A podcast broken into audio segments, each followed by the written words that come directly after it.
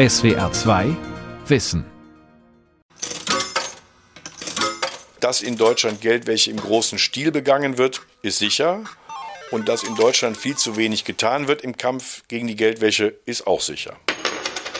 Ich glaube, das Grundproblem ist, dass in der Regel noch nicht richtig verstanden worden ist, dass es effizienter ist, nicht allein dem Täter zu folgen, sondern der Spur des Geldes. Im Kern muss die Geldwäsche selbst als ein Tatbestand gelten, bei dem Ermittlungen ausgelöst werden und es müsste eine größere Personalausstattung geben.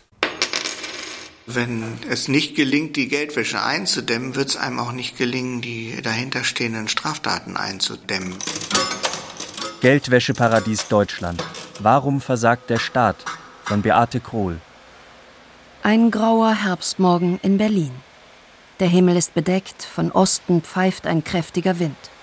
Christoph Trautvetter hat schützend den Kragen seiner Jacke hochgeschlagen. Wir stehen jetzt hier ein paar hundert Meter westlich von der Gedächtniskirche, den Kudamm runter, im teuersten Teil der teuersten Straße Berlins, wo sich ein Luxusgeschäft an das nächste reiht und wo auch gerade groß gebaut wird. Der Wirtschaftswissenschaftler Christoph Trautvetter arbeitet beim Netzwerk Steuergerechtigkeit. Sein Spezialgebiet ist die Geldwäschebekämpfung in Deutschland. Um dieses Gebäude hier gab es 2016 sehr heiße Debatten in der Stadt, weil der Käufer eine Briefkastenfirma aus Panama war und sowohl der Kauf des Grundstücks als auch das Geld, was hier an die Baufirmen und in diese Immobilie fließt, kommt eben irgendwie aus dieser Firma in Panama über irgendwelche Wege und kann deswegen durchaus auch auf kriminelle Machenschaften zurückgehen. Als Berliner Journalisten versuchten herauszufinden, wer hinter der Firma aus Panama steckt, stießen sie auf einen russischen Geschäftsmann, den die USA wegen illegaler Geschäfte und Korruption auf die Sanktionsliste gesetzt hatten.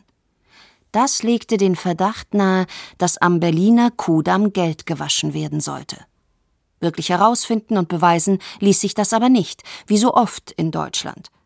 Dabei geht von der Geldwäsche eine große Gefahr aus. Geldwäsche ermöglicht es der organisierten Kriminalität, Macht und Einfluss auf die Gesellschaft zu nehmen und sich in Gesellschaften festzusetzen. Das müssen wir unterbinden aus ganz verschiedenen Gründen. Es macht das Leben für andere Unternehmen sehr, sehr schwer, wenn sie mit Unternehmen im Wettbewerb stehen, bei denen es nicht auf den Gewinn ankommt. Es macht in der normalen Wirtschaftsstruktur sehr viel kaputt. Es führt zu Korruption auch unseres politischen Systems und es beeinflusst unsere Gesellschaft unmerklich und gibt der organisierten Kriminalität die Möglichkeit, auf die Gesellschaft Einfluss zu nehmen. Denn die Bürger erleben den Staat handlungsunfähig, was das Vertrauensverhältnis zwischen Staat und Bürgern beschädigt. Zudem sei es schwer, die organisierte Kriminalität wieder loszuwerden, wenn sie sich erst in der Gesellschaft festgesetzt habe, sagt er. Das beste Beispiel dafür sei Italien. Da war ja die Mafia-Kriminalität ganz lange ein Problem von Sizilien, bis man dann gemerkt hat, dass die Mafiosi eigentlich in Norditalien, in Mailand sitzen und da sich in die Chefetagen der Firmen und in die Politik und in die Verwaltung ausgebreitet hatten. Die Mafia-Verfahren, die haben dazu geführt, dass massenweise Staatsanwälte, Politiker, Polizisten, die sich gegen dieses System gewehrt haben, bedroht und ermordet und aus dem Weg geschafft worden. Lange Zeit haben Politiker solche Warnungen für Panikmache gehalten, als ob das organisierte Verbrechen an der Grenze stoppt und brav umdreht. Eher sei das Gegenteil der Fall, sagt Fabio De Masi, finanzpolitischer Sprecher der Linken im Bundestag und quer durch alle Parteien ein anerkannter Geldwäscheexperte. Deutschland hat diese Probleme eben auch und in Deutschland ist es teilweise sogar viel verheerender, als wenn ich jetzt so über die klassischen Geldwäscheparadiese spreche, irgendwelche Karibikstaaten, weil Deutschland natürlich eine viel größere Volkswirtschaft ist. Das heißt, wenn bei uns die Geldwäschebekämpfung nicht richtig funktioniert, dann sind wir wie ein Staubsauger, wie ein Magnet für schmutziges Geld. Das Geld kommt aber nicht nur aus dem Ausland. Auch im Inland wird Geld auf illegale Weise erworben. Ganz besonders durch Steuerhinterziehung. Professor Kai Bussmann leitet den Lehrstuhl für Strafrecht und Kriminologie an der Universität Halle-Saale. Auf der Basis von US-Studien beruhen etwa 70 Prozent der gewaschenen Gelder auf Steuerhinterziehung. Das ist natürlich teilweise auch die Schattenwirtschaft, auch die organisierte Kriminalität, aber zum großen Teil sind es ganz brave, anständige Geschäftsleute, die die Steuern hinterzogen haben und das Geld dann reinvestieren. Also hohe Bargeldsummen einnehmen in der Hotellerie und Gastronomie und das dann für den Kauf ihres nächsten Autos einsetzen oder für die Reparatur oder Immobilien erwerben, andere Unternehmen erwerben, dass man Kaufverträge splittet, ein Teil geht bar, über den Tresen und der andere Teil eben übers Konto. Es gibt ja alle möglichen Modelle, um das zu kaschieren. Kai Bussmann gehört zu den wenigen Wissenschaftlern, die sich mit der Geldwäschebekämpfung in Deutschland beschäftigen. Von ihm stammte im Jahr 2015 die erste Dunkelfeldanalyse, in der er den Umfang der in Deutschland gewaschenen Gelder auf zwischen 50 und 100 Milliarden Euro schätzte. 2019 legte er dann eine Stichprobenuntersuchung zu den Geldwäscheermittlungsverfahren vor, die von 2014 bis 2016 an 32 Staatsanwaltschaften gelaufen waren. Denn auch darüber ist kaum etwas bekannt. Das Ergebnis ist ebenfalls ernüchternd. Die Aktenanalyse, die wir durchgeführt haben für einen Zeitraum von drei Jahren, hat ergeben, die deutsche Justiz fängt eigentlich nur Warn- und Kreditbetrüger. Das hat auch eine Form von Klassenjustiz. Es werden die kleinen Geldwäscher gejagt und strafrechtlich verfolgt und die großen Geldwäschetäter haben kaum etwas zu befürchten an strafrechtlicher Verfolgung. Das liegt zum einen natürlich an den Tätern. Je mehr Geld im Spiel ist, umso professioneller, skrupelloser und vernetzter sind sie. Es liegt aber auch am Delikt selbst. Frank Buckenhofer ist Vorsitzender der Bezirksgruppe Zoll bei der Gewerkschaft der Polizei. Also die Geldwäschebekämpfung ist insofern ein sehr schwieriger Tatbestand, weil ich immer zwei Straftaten brauche. Ich brauche die Vortat und die eigentliche Geldwäsche. Und das sind sehr große Herausforderungen an die Ermittlungsbeamten. Das Problem, Geldwäsche ist keine Affekttat. Die Täter planen alles bis ins Detail. Sie heuern Strohleute an, schleusen das Geld über ein Gewirr von Konten, gründen verschachtelte Scheinfirmenimperien und eröffnen bargeldintensive Geschäfte, wie einst der Gangsterboss Al Capone, auf den der Geldwäschebegriff zurückgeht. An die Stelle seiner Waschsalons in Chicago sind Restaurants, Spielcasinos, Nagelstudios, Eisdielen und Kioske getreten. Oft verwandelt sich das illegale Geld auch in luxuriöse Uhren, Autos, Kunst, Antiquitäten und Schmuck. Oberstes Ziel ist, die Herkunft des Geldes zu verschleiern. Wie das geht, lässt sich am besten an einem Beispiel erklären. Stellen Sie sich vor, ein Handwerker arbeitet schwarz. Auf diese Weise kommen im Jahr 30.000 Euro in Bar rein. Auf sein Konto kann der Handwerker das Geld nicht einzahlen, das würde bei der Bank auffallen. Also steckt er es in Güter oder Dienstleistungen eine wertvolle Uhr, ein schnelles Auto, den ultimativen Luxusurlaub. Aber auch das fällt irgendwann auf. Außerdem muss er sich bei hohen Barkäufen ausweisen. Was also tun? Der Handwerker sucht sich Komplizen, die ebenfalls ein Unternehmen haben. Denen gibt er 2000 Euro aus seinem Barbestand. Gleichzeitig stellt er ihnen eine erfundene Dienstleistung für 2000 Euro in Rechnung. Die Komplizen überweisen die Summe und schon tauchen die 2000 Euro aus dem Schwarzgeld auf dem Konto des Handwerkers als vermeintlich legale Einnahme auf. Im Ergebnis ist das schmutzige Geld gewaschen. Und die Komplizen machen es genauso. Eine Hand wäscht die andere. Weil eine falsche Rechnung über 2000 Euro kaum auffällt, ist die Gefahr, dass die Geldwäsche auffliegt, höchst gering. Inzwischen ist die Politik gegenüber der Geldwäsche nicht mehr ganz so gleichgültig. Das liegt vor allem daran, dass die Geldwäsche-Taskforce der OECD der Bundesregierung 2014 damit gedroht hatte, Deutschland auf die Liste der Hochrisikoländer zu setzen, was zu einem erheblichen Reputationsschaden geführt hätte. Weil die OECD-Taskforce 2020 erneut zur Prüfung angesagt war, ging die Bundesregierung ab 2014 endlich daran, die Mängel zu beseitigen. Den Titel Geldwäscheparadies sollte Deutschland schleunigst loswerden. Bundesfinanzminister Olaf Scholz, der das Amt 2018 von Wolfgang Schäuble übernahm, scheint das Problem erkannt zu haben. Auf der Internetseite des Ministeriums erklärt er das so. Geldwäsche und Steuerbetrug sind illegal. Sie schaden uns allen und wir werden uns niemals damit abfinden. Deshalb müssen wir immer wieder dafür sorgen, dass wir Behörden haben, die stark genug sind, dagegen vorzugehen und dass wir Gesetze haben, die scharf genug sind. Deshalb haben wir zum Beispiel die Geldwäscherichtlinie, die überall in Europa gilt, in Deutschland besonders strikt umgesetzt. Es gibt jetzt sehr scharfe Meldevorschriften. Wir haben einen ganz harten Blick auf Kryptowährung und all das, was in diesem Bereich geschieht. Und selbstverständlich haben wir dafür gesorgt, dass die zuständigen Behörden mit mehr Personal und Befugnissen ausgestattet werden. All das stimmt. Was der Bundesfinanzminister allerdings vergessen hat zu sagen, es wird etliche Jahre dauern, bis die neuen Maßnahmen greifen, und vieles ist auch noch nicht auf den Weg gebracht. Zum Beispiel ein zentrales Immobilienregister. Den Berliner Ermittlungsbehörden hätte das geholfen. Sie deckten einen Geldwäschefall bei einem kriminellen arabischen Clan auf. Anlass der Pressekonferenz heute ist eine Durchsuchungsaktion die im Wesentlichen am Freitag letzter Woche stattgefunden hat. 77 Grundstücke sind bei zwölf Durchsuchungen vorläufig sichergestellt worden. Hintergrund ist der Vorwurf der Geldwäsche. Die Ermittlungen hierzu haben im Jahre 2014 begonnen. Ziel dieser damaligen Ermittlungen war die Frage, wie Geld, das aus einer Geldautomatensprengung gewonnen worden ist, in den Wirtschaftskreislauf zurückgeführt worden ist. Im Juli 2018 gelang der Berliner Polizei und Staatsanwaltschaft ein bundesweit beachteter Ermittlungserfolg. Die Beamten hatten Immobilien eines kriminellen arabischen Clans beschlagnahmt. Die Ermittler hatten 2015 eine Geldwäsche-Verdachtsmeldung bekommen, die im Zusammenhang mit einem Kauf von mehreren Eigentumswohnungen stand.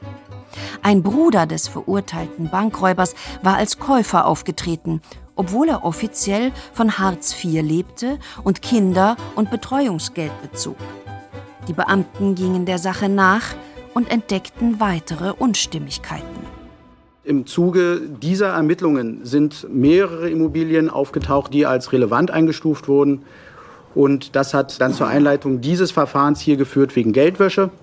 Und damit sind wir jetzt letzte Woche Freitag nach sehr langwierigen und personalintensiven Ermittlungen an die Öffentlichkeit gegangen, indem wir jetzt offen ermitteln und sagen, wir starten Beschlagnahmeaktion. Der Berliner Geldwäschefall gilt als vorbildlich. Am Anfang ein aufmerksamer Makler, ein aufmerksamer Notar oder eine aufmerksame Bank, die eine Verdachtsmeldung herausgeben. Am Ende 16 Geldwäschebeschuldigte und vorläufige Sicherungen im Wert von 9,3 Millionen Euro. Die Ermittlungen haben zwei Jahre gedauert. Sie müssen sich das so vorstellen. Sie haben eine Immobilie, die wird erworben, dann wird es überprüft. Sie müssen zahlreiche Konten auswerten, Sie müssen zahlreiche Grundbücher einsehen, Sie kommen auf weitere Personen, Sie kommen auf weitere Konten, Sie kommen auf weitere Grundbücher. Das ist eine Kleinarbeit, die nimmt Ihnen auch kein Computer ab. Da arbeiten mehrere Polizeibeamte tagtäglich dran und mehrere Staatsanwälte. Das ist eine Heidenarbeit. Die Kritiker der Geldwäsche in Deutschland fordern schon lange, die von den Amtsgerichten geführten Grundbücher in ein zentrales Immobilienregister zu überführen, um den Ermittlern die Arbeit zu erleichtern. Außerdem schlagen sie vor, dass Grundbucheinträge nur dann vorgenommen werden dürfen, wenn der wahre Eigentümer bekannt ist. Dann müsste dort Viktor Schmidt stehen und nicht VS Unlimited. Ist ein Käufer dazu nicht bereit, sollen die Grundbuchrichter den Eintrag ins Grundbuch verweigern können. Dann müsste der Kauf rückabgewickelt werden. Der Berliner Wirtschaftswissenschaftler Christoph Trautvetter vom Netzwerk Steuergerechtigkeit verspricht sich viel von einem solchen Immobilienregister. Weil Immobilien große Summen verschlingen, sind sie bei Geldwäschern besonders beliebt. Die Baumaschinen, der ganze Bau, die ganze Baustelle wird aus diesem Geld gespeist und dieses Geld verwandelt sich in eine völlig legale Immobilie, in eine Hochglanzfassade, aus der dann wieder ganz legale Mieteinnahmen zurückfließen an diejenigen, die dieses Gebäude finanziert haben. Und damit ist das Geld im legalen deutschen Kreislauf angekommen. Und jeder, der hier dann einkaufen geht, trägt einen kleinen Teil dazu bei, dass dieses Geld sich dann auch weiter fortpflanzt. Auch wenn Ermittler Unternehmenseinträge prüfen wollen, müssen sie viele verschiedene Register durchforsten. Es gibt zwar ein zentrales Transparenzregister für die Geldwäschebekämpfung, wer allerdings vorher schon in einem anderen Register stand, muss sein Unternehmen dort nicht eintragen. Aktiengesellschaften und Trusts können außerdem fiktive Eigentümer benennen. Auch die sind in Berlin in Kudamm-Nähe zu finden. Christoph Trautvetter hält vor einem älteren Bürogebäude und zeigt auf eine Tafel mit Firmenschildern. Also hier sehen wir tatsächlich die typischen Strukturen, also Vermögensverwalter, Anwaltskanzleien, Wirtschaftsprüfungsgesellschaften, die es hier im Kudamm und in der Umgebung sehr, sehr viele gibt und die dabei helfen, anonyme Strukturen aufzubauen und zu betreuen. Also diese Anwälte und Wirtschaftsprüfer treten oft als Treuhänder oder Verwalter oder Geschäftsführer in solchen Firmenkomplexen auf und ermöglichen es ihren Investoren anonym zu bleiben und sich da unter das legale Geschäft anonym und unerkannt unterzumischen. Natürlich muss nicht jeder, der anonym bleiben will oder sich als Treuhänder zur Verfügung stellt, Geld waschen wollen. Spätestens seit den Panama Papers ist jedoch klar, dass anonyme Firmenkonstruktionen dafür häufig genutzt werden. Die Frage ist, inwieweit sich Kanzleien, die auf solche Dienstleistungen spezialisiert sind, an die schärferen Meldevorschriften halten. Überprüft werden sie von den Anwalts- und Wirtschaftsprüferkammern. Wobei die Aufgabe meist bei den Vorsitzenden liegt und damit bei Menschen, die ohnehin schon viele Aufgaben haben und tendenziell überlastet sind. Auch bei vielen anderen Branchen, die gesetzlich dazu verpflichtet sind, verdächtige Kunden zu melden, ist das mit der Kontrolle nicht so einfach. Rüdiger Quedenfeld arbeitet seit 30 Jahren als Geldwäschebeauftragter für Banken und Unternehmen. Jedes Bundesland macht das, wie es will. Es gibt Bundesländer, die haben das dann auf ein Regierungspräsidium konzentriert. Bundesländer haben es auf zwei Regierungsbezirke delegiert. Nordrhein-Westfalen hat bis Anfang des Jahres gar nicht gewusst, wer bei ihnen Aufsicht für Güterhändler ist. Und auch im Glücksspielbereich nicht. Es ist ein heilloses Durcheinander, Tovabo, wer dafür zuständig ist. Und die Aufsichten sagen, ich kann mich doch nicht um alles kümmern, ich werde nicht geschult, ich habe keine bundesweiten zentralen Vorgaben. Die Folge, Geldwäschekontrolleure kämpfen an den falschen Stellen. Zum Beispiel gegen fehlerhaft ausgefüllte Formulare oder einen Großvater, der seinen Enkeln ein Auto gekauft hat. Ich bin auch im Kfz-Bereich tätig. Eine Aufsicht verhängt ein Bußgeld, weil der Opa hat im Frühjahr seiner Enkeltochter ein Auto gekauft für 8000 Euro. Im Herbst kauft er seinem Enkelsohn auch ein Auto für 8000 Euro. Und jetzt kommen die von der Aufsicht und sagen, das ist Smurfing. Das heißt, diese Leute haben gar keine Ahnung, was Smurfing ist. Beim Smurfing teilen Geldwäscher einen hohen Betrag in viele kleine Tranchen auf, die sie in zeitlichen Abständen überweisen. Damit wollen sie die Warnsysteme bei Banken austricksen, die bei ungewöhnlichen Kontobewegungen Alarm schlagen. Der Großvater hingegen wollte nur gerecht sein und hat beiden Enkeln ein Auto für die gleiche Summe gekauft. Tatsächlich hatte der Bundesrat die Bundesregierung 2012 geradezu bekniet, neben der Aufsicht über die Banken auch die Aufsicht über den Nichtfinanzsektor zu übernehmen also über Güterhändler, Immobilienmakler, Versicherungsvermittler und Glücksspielanbieter. Andernfalls könne man Geldwäsche nicht verfolgen, warnten die Ministerpräsidenten. SWR 2 Wissen hat in den Bundesländern ein paar Zahlen zur Geldwäscheaufsicht abgefragt.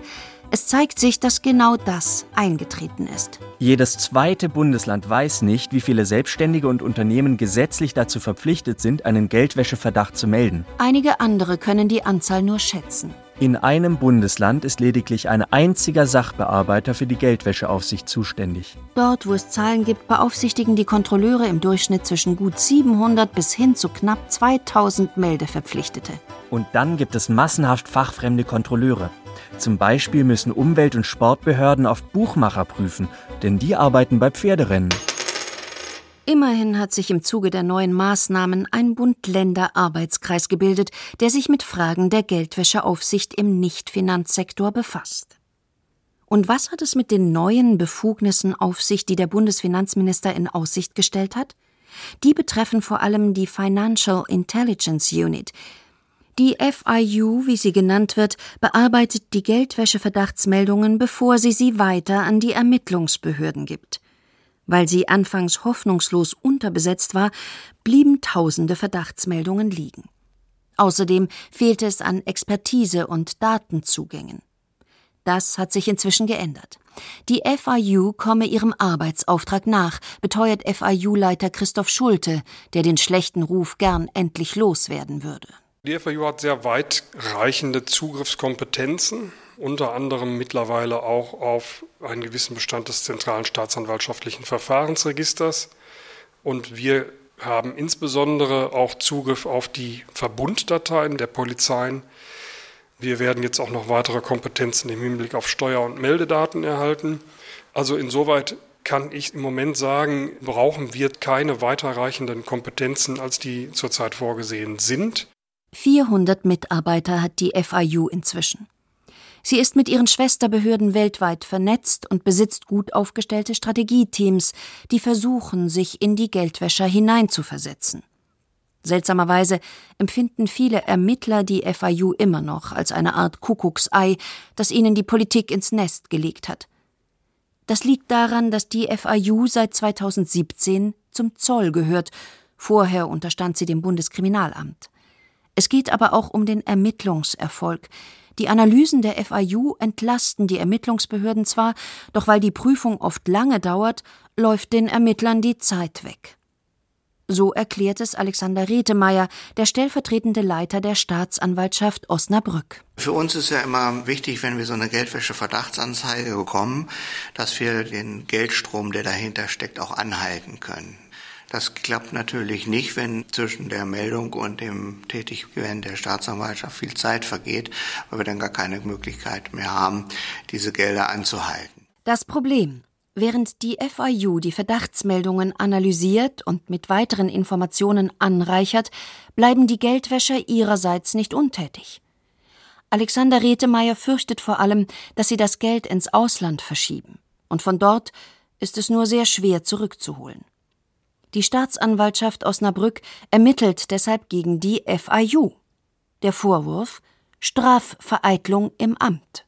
Es hat sich letztlich dadurch ergeben, dass wir insgesamt acht Geldwäsche-Verdachtsanzeigen hatten, wo die Banken uns angesprochen haben und gesagt haben, wir haben da Geldwäsche-Verdachtsanzeigen gemacht und ihr macht nichts. Dann kam eben bei uns der Gedanke auf, ja, wo sind die denn überhaupt geblieben? Und dann war das der Grund für uns, gegen Mitarbeiter der FIU oder FIU Ermittlungen einzuleiten. Der Sachstand ist jetzt der, dass wir dort ja durchsucht haben die zuständige Polizei hier in Osnabrück, die auch eben eine Spezialtruppe für Vermögensermittlung und Geldwäsche haben, die werten für uns da die Ermittlungen aus. Behörde gegen Behörde. Das erschwert natürlich den Kampf gegen die Geldwäsche. Doch selbst wenn die FIU noch mehr Personal bekäme oder die Schwerpunkte verändern würde, das größte Problem der Geldwäscheermittler bleibt bestehen. Sie müssen die Straftat nachweisen, aus der das illegale Geld stammt. Eine Beweislastumkehr wie in Italien gibt es nicht. Und das wird auch so bleiben, sagt Margareta Sudhoff, Staatssekretärin im Bundesjustizministerium. Man kann nicht einen Vermögenszuwachs unter Strafe stellen und man kann auch nicht Menschen, die Vermögenswerte erzielen, allein deshalb gewissermaßen mit strafrechtlichen Ermittlungen belangen, sondern man braucht schon den Konnex zu einer Strafbarkeit.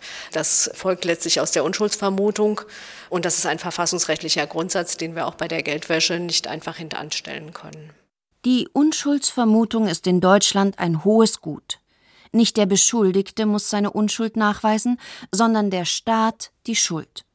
Außerdem ist es verboten, einen Verdächtigen dazu zu verpflichten, sich selbst zu belasten.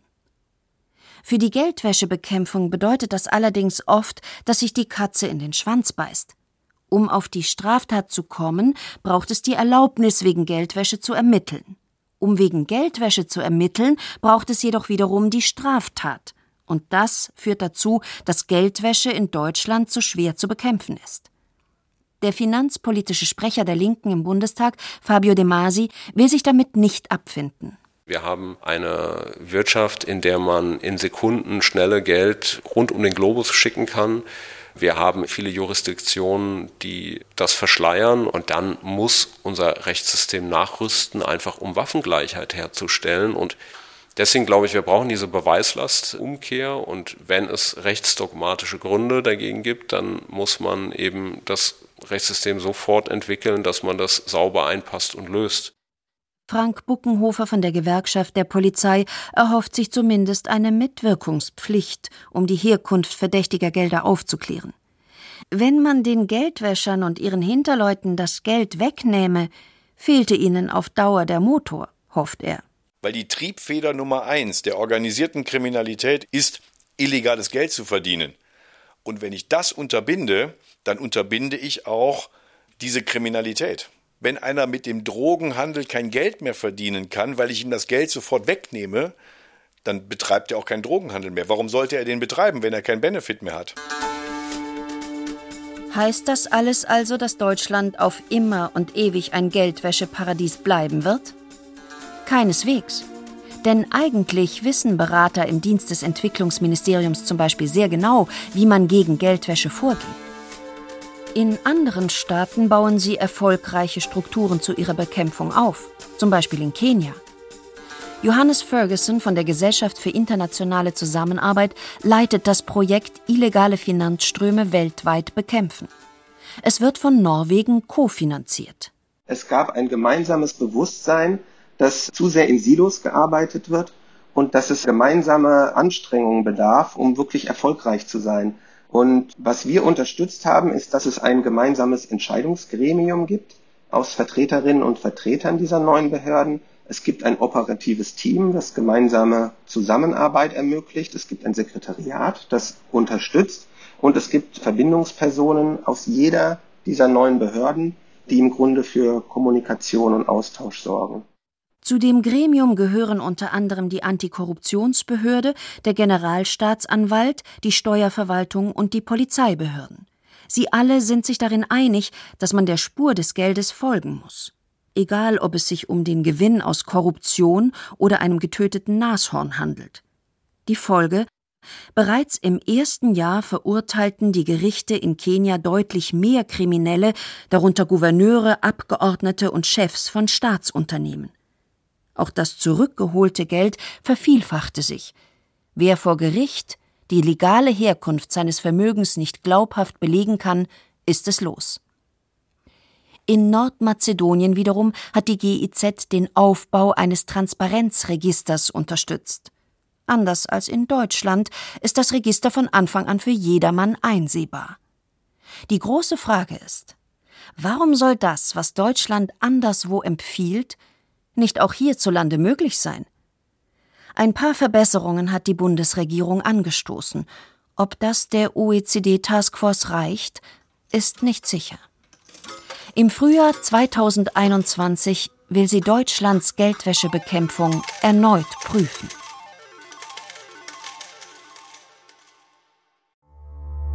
SWR 2 Wissen Manuskripte und weiterführende Informationen zu unserem Podcast und den einzelnen Folgen gibt es unter swr2wissen.de.